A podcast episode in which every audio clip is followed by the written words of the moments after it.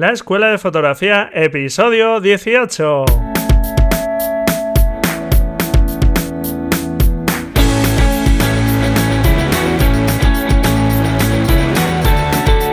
Que son mis ojos, mi tesoro, que es mi Dios, la libertad. Mi ley, ver a todo el mundo, mi única patria, amar. Hola, hola, bienvenido, bienvenida a este nuevo podcast de la Escuela de Fotografía un podcast donde, como sabes, queremos aprender fotografía sin complicarnos la vida en exceso con el manejo de la cámara.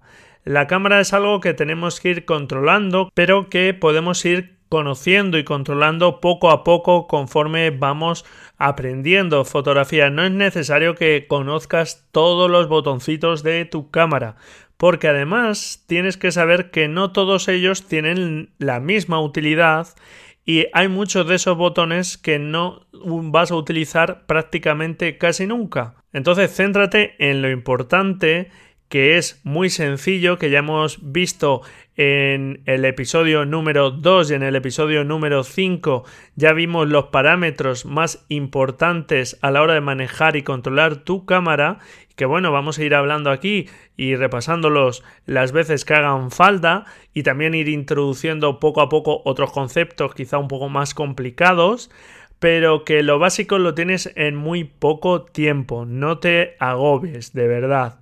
Y si realmente te animas a seguir escuchando este podcast, a seguir el blog asociado de imagen.com, pues yo te puedo asegurar que voy a dedicar todo el tiempo que haga falta hasta que domines tu cámara perfectamente y pases lo antes posible a la siguiente etapa, a saber expresarte visualmente y a explotar tu creatividad, que la tienes, aunque no lo creas, eh, la tienes, solo es trabajarla, desprenderte poco a poco de los agobios del manejo de tu cámara ir aprendiendo ese lenguaje visual que al final es de lo que habla tu fotografía y poco a poco ir sacando a la luz tu creatividad, tu forma de expresarte. Bueno, este programa lo quiero dedicar, que el último programa lo dedicamos a todos esos oyentes de habla hispana, a los oyentes de México, de Uruguay, de Argentina, pues hoy lo quiero dedicar, como no, a los oyentes españoles y especialmente a aquellos oyentes que se han acercado por el grupo de Facebook, por la Escuela de Fotografía y que ya participan en el grupo de Facebook, que te recuerdo que es un grupo abierto, es un grupo público en el que puedes participar subiendo tus fotografías de las prácticas y también, pues bueno, donde comentamos eh, fotografías, temas de interés de la fotografía. Eh, llevamos poco tiempo, pero bueno, pues te animo a que participes porque es una estupenda forma de poco a poco eh, ir controlando tu cámara fotográfica y de ir aprendiendo porque eh, publicar tus fotografías, hacer tus fotografías y escuchar qué opinan otras personas sobre ellas con ánimo constructivo, claro que sí, y donde todos estamos aprendiendo porque yo llevo mucho tiempo en la fotografía, pero te puedo asegurar que me considero un aprendiz igual que lo puedas ser tú. Entonces, ánimo a practicar y quiero saludar especialmente a los primeros miembros de la Escuela de Fotografía, a José Ramón, a Marco Pascual, a Juan Jesús, a Vicente, a Jorge, etcétera. Estas personas que son las primeras que se han acercado por la escuela de fotografía y esperemos que vaya creciendo mucho más este grupo, esta tribu de amantes de la fotografía, ¿de acuerdo? Sabes que yo te vengo haciendo mucho hincapié en que te centres en mejorar tus fotografías y no tanto en el material que utilizas para hacer tus fotografías.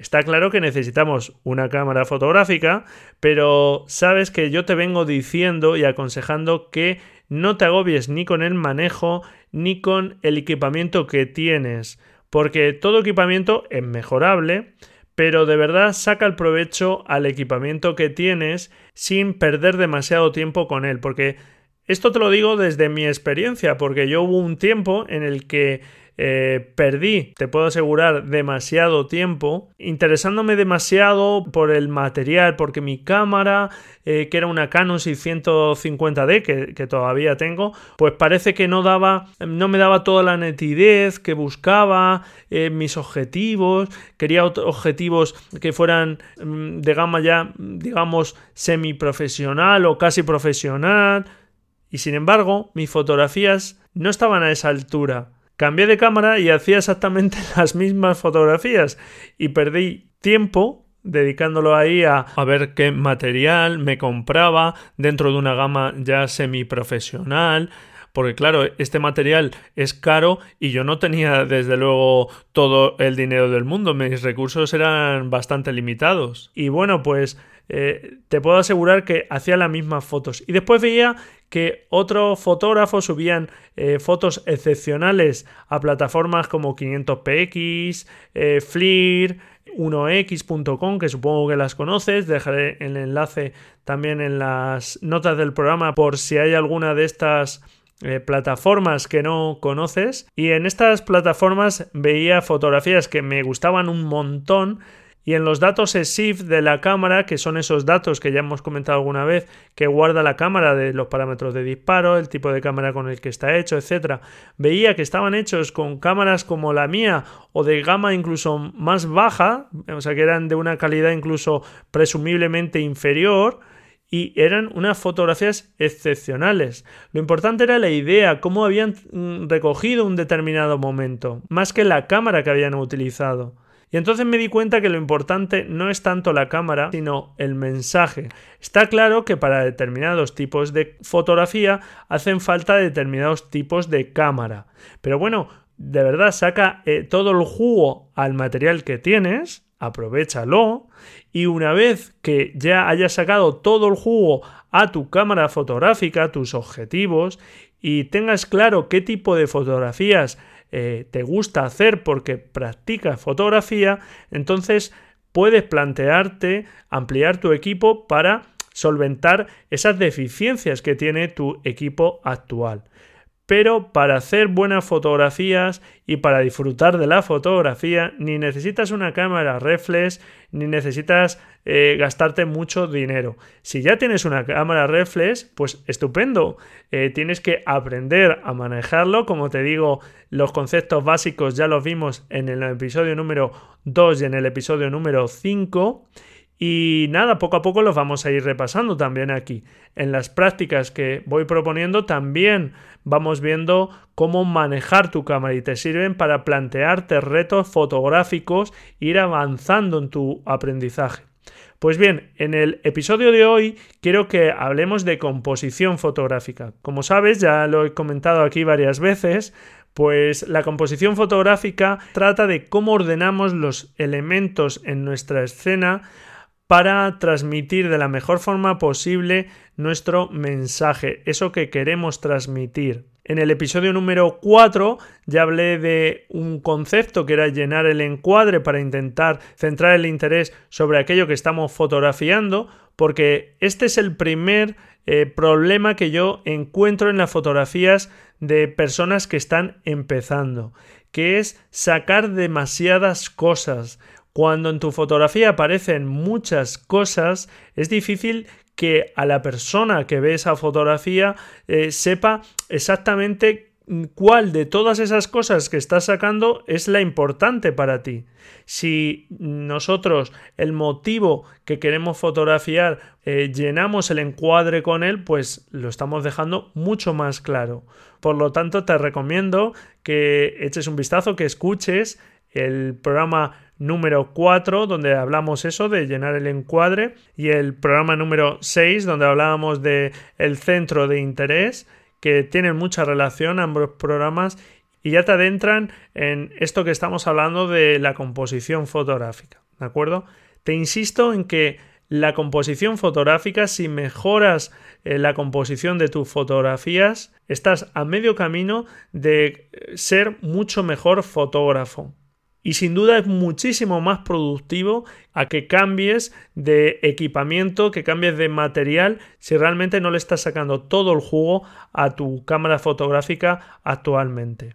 En este episodio quiero que comentemos varios temas de la composición fotográfica que si investigas un poco por internet son los primeros que se oyen. El concepto más famoso de todos cuando hablamos de composición fotográfica, y lo vas a hablar en mil sitios, es la famosísima regla de los tercios.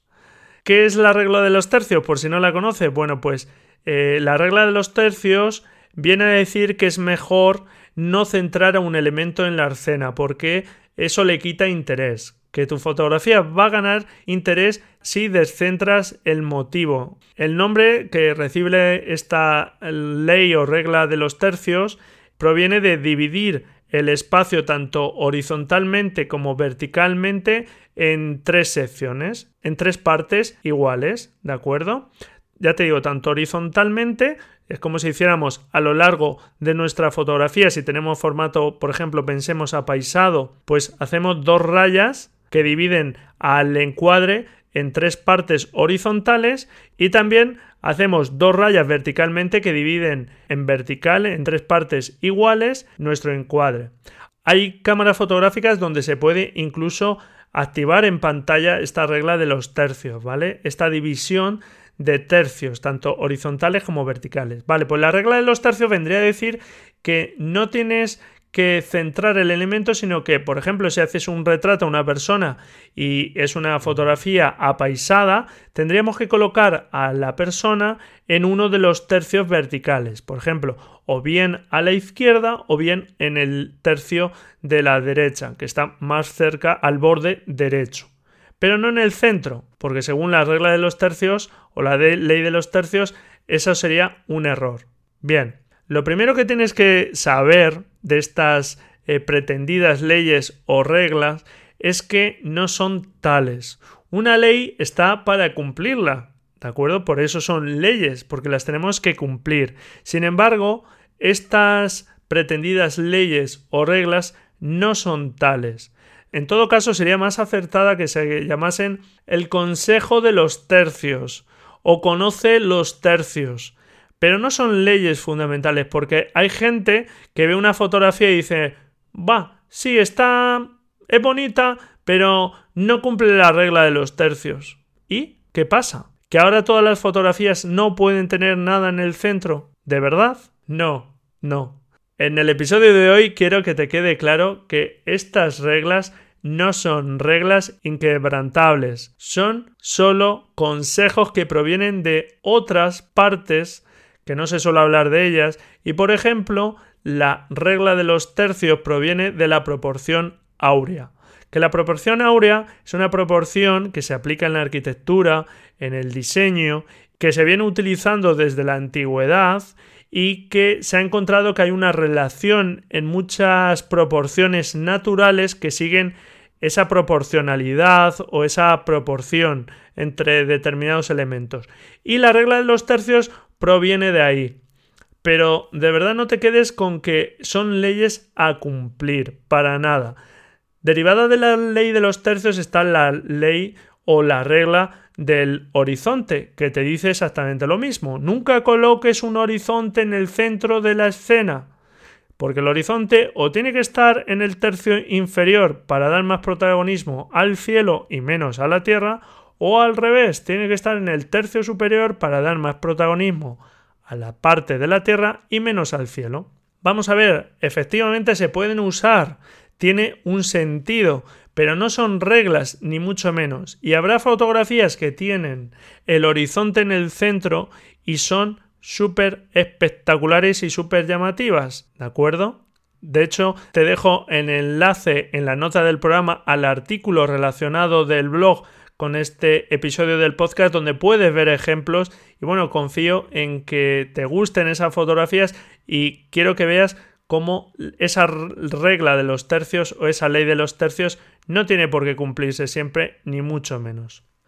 Otra pretendida regla de, esta, de este tipo es la regla de la mirada, donde si sale una persona o, o un animal, eh, nuestros ojos van a ir a parar a esa persona y después eh, muy posiblemente van a seguir eh, la dirección de hacia dónde está mirando esa persona o ese animal. Y sí es cierto que eso puede ocurrir, pero también te dicen, pues entonces siempre tiene que estar dirigida hacia un determinado sitio. La mirada no te puede sacar de la fotografía. No tiene por qué ser así. Es cierto que puedes utilizar la mirada si, por ejemplo, realizas un retrato a una persona y esa mirada está mirando a otra persona, pues está claro que vamos a reparar en esa persona, de ahí sus ojos nos van a llevar a otra parte de la fotografía, pero puede tener interés que esté dentro o no. Puede sacarnos de la fotografía porque es lo que quieres. Mientras todo tenga un porqué, una explicación, es correcto, no pasa nada, está bien. ¿De acuerdo? Entonces, ya hablaremos más detenidamente de estos conceptos, pero sí quería dejarte ya claro, porque es muy posible que los hayas oído hablar de estas reglas de composición, de estas leyes de composición. De verdad, no son tales y no te las aprendas como tal, ¿de acuerdo? Y créeme, puedes violar estas reglas de composición, puedes saltártelas cuando quieras. No tienes por qué cumplirlas, ni mucho menos y puedes hacer lo que quieras. En el artículo del blog voy a dejar una fotografía de ejemplo de un fotógrafo que se salta muchas reglas de composición y que, lejos de estar mal, tienen su razón de ser y su porqué. ¿De acuerdo? Ya hablamos en el último episodio también de una fotografía de Robert Fran que el enfoque estaba detrás de la persona que parecía que eh, debería estar enfocada de una actriz de Hollywood. Y no era ningún error, claro que no. ¿De acuerdo? Entonces, eh, de verdad, eh, no te creas estas reglas, sáltatelas cuando quieras. Y bueno, está bien conocerlas, saber de qué hablan, pero no te las tragues como que son leyes o reglas. ¿De acuerdo? Eso quería dejarlo ya claro. Porque si realmente te crees estas reglas de composición, estas leyes de composición, haciendo un símil con la literatura, con los textos, si en lugar de darte un diccionario completo como es el de la lengua española, que si no me equivoco tiene más de 7.000 términos, 7.000 palabras, pues realmente para hacértelo más sencillo te dijesen, bueno, pues te voy a reducir, en lugar de darte ese diccionario con tantas palabras, toma este otro pequeño diccionario que tiene 100, 200 palabras, las que sean un grupo muy reducido, que te puedo asegurar que son las palabras eh, más interesantes de todos eh, de esas miles de eh, palabras y quédate con estas porque con estas vas a hacer tus textos más maravillosos y más estupendos. Bueno, pues en principio podemos decir, jo, la verdad es que eh, qué guay, ¿no? Si ahora voy a poder hacer textos asombrosos con estas 100 o 200 palabras, ¿para qué necesito aprenderme eh, tantas miles de palabras del diccionario español, verdad? Pues un poco este es el símil de estas reglas. Si realmente te quedas con esas miras tan cortas, te estás perdiendo mucho más. Es como quedarte con algo muy reducido de algo que puede tener mucho más potencial. En un primer momento puede parecer que te ayudan, porque claro, te están reduciendo la complejidad, pero no es así, y a la larga estás reduciendo tus posibilidades creativas, expresivas. Por lo tanto, de verdad, puedes conocerlas, se pueden seguir, no es que esté mal seguirlas, pero eh, no son mm, verdades absolutas, ¿de acuerdo? Eres libre de hacer con tus fotografías lo que te dé la gana. Estaría bueno que, no, que no fuese así. Así que nada, esto te lo quería dejar muy claro en este episodio. Porque sin embargo, cuando hablamos de composición tenemos que hablar de muchas cosas. De perspectivas, de la proporción áurea, de elementos de diseño como puede ser el punto, las líneas, las formas, figuras. Tenemos que hablar de la textura, del de, eh, tono, del color. Todo eso es composición. Y no vamos a reducir la composición a 2, 3, 4, 5 o 10 reglas. No existen. Eh, puede haber consejos. Yo aquí quiero ir desgranando poco a poco esos elementos de la composición para hacerlos asequibles y manejables y que podamos practicarlos. Pero de verdad, no reduzcas tu lenguaje visual porque hayas leído unas determinadas reglas de composición. Ni nunca hagas caso a aquellos comentarios que pueden decir, ah, pues esa fotografía está bien, pero bueno, mejor si siguiese la regla de los tercios, porque no, no sigue la regla de los tercios. Hay fotografías que piden un centramiento sí o sí. Y no es nada malo, es algo normal en el diseño, ¿de acuerdo? Así que nada, pues hasta aquí este episodio de la Escuela de Fotografía. Quería desmitificar un poco cuando oigas hablar de las reglas de composición, de estas leyes de composición, que te centres realmente en lo importante, que es lo que transmiten tus imágenes. Así que poco a poco eh, vamos a ir centrándonos en el mensaje como te he comentado, ya hemos visto algunos temas, como en el episodio 4 y en el episodio número 6, que luego también sigue con el episodio número 8 de la profundidad de campo. Y bueno, pues poco a poco vamos a ir hablando de estos temas compositivos que te van a resultar interesantes para tus fotografías. En el próximo episodio, seguramente ya de composición, vamos a hablar de cómo te pueden ayudar las líneas a tu composición, cómo pueden resaltar un determinado elemento. Y poco a poco vamos a ir viendo más aspectos de la composición, ¿de acuerdo? Pues nada, hasta aquí este episodio. Espero que te haya sido útil. Me encantaría que eh, poco a poco vayas teniendo más confianza en ti, en tu lenguaje, en, en ese aprendizaje visual, más que en una determinada cámara. ¿De acuerdo?